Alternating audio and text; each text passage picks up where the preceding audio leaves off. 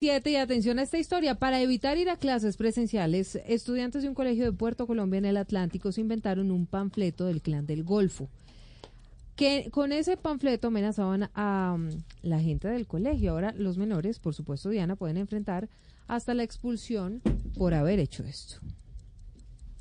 Este lunes, la institución educativa Francisco Javier Cisneros del municipio de Puerto Colombia suspendió sus clases presenciales ante el temor que se generó por la divulgación de un panfleto que anunciaba un supuesto baño de sangre en contra del colegio si las autoridades no liberaban alias Mamón, un supuesto cabecilla del clan del Golfo capturado en diciembre pasado. Pero para sorpresa de las autoridades, este supuesto plan criminal que causó pánico entre estudiantes y profesores no fue más que una pesada broma de cuatro alumnos para no dar clases. María Humada, secretaria de Educación de Puerto Colombia. Un grupo de, de jóvenes pasaron a las redes esto de manera irresponsable. Se está haciendo pues lo pertinente con los padres de familia y con los jóvenes. La broma con la que pretendieron escapar una semana de clase le puede salir muy cara a estos estudiantes al costarle la expulsión del colegio. Entre tanto, el secretario de gobierno del municipio indicó que hace 15 días se registró una falsa alarma de bomba dentro de otra institución que también habría sido generada por otros alumnos para no ir a clases.